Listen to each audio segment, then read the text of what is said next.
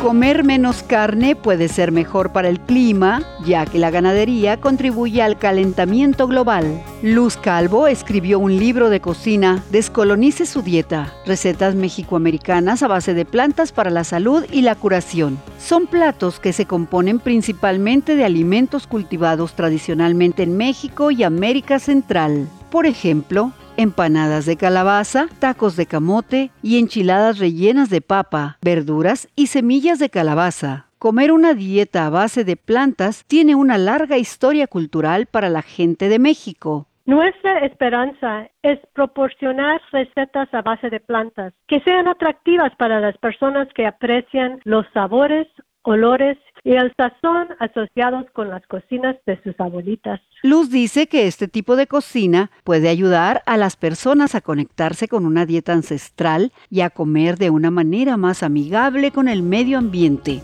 Descubre conexiones climáticas en latinoverde.com.